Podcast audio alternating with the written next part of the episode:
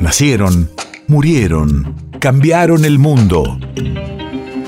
En Nacional Doc, siempre es hoy. Siempre es hoy. 27 de abril 2003. Hace 18 años, en las elecciones presidenciales, se imponía la fórmula Carlos Menem-José Luis Romero con el 24% de los votos.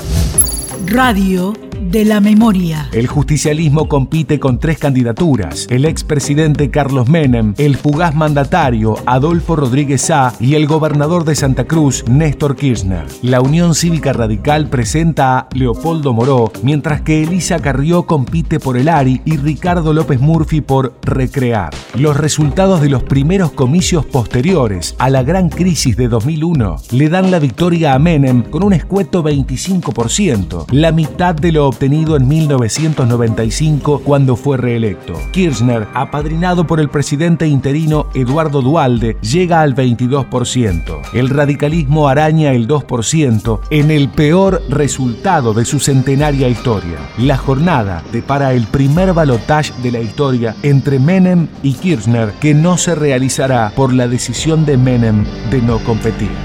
Y cuando nadie lo pensaba, aquí estamos nuevamente como ganadores. No hay dos sin tres y se dio la tercera vez. Después de muchísimo tiempo, como en tiempos históricos, va a quedar ante dos claros modelos de país.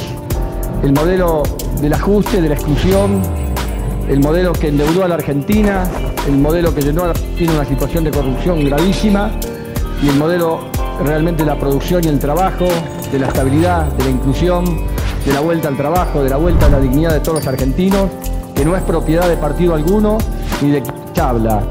Vamos a seguir triunfando.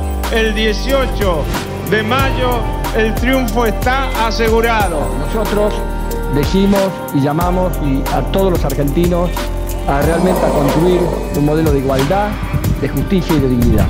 Aparte los argentinos no vuelven para atrás, los argentinos quieren ir para adelante. Como decía la compañera Evita, renuncio a los honores y a los títulos, pero no a la lucha. Estimo conveniente no participar en esta segunda vuelta electoral. País de efemérides.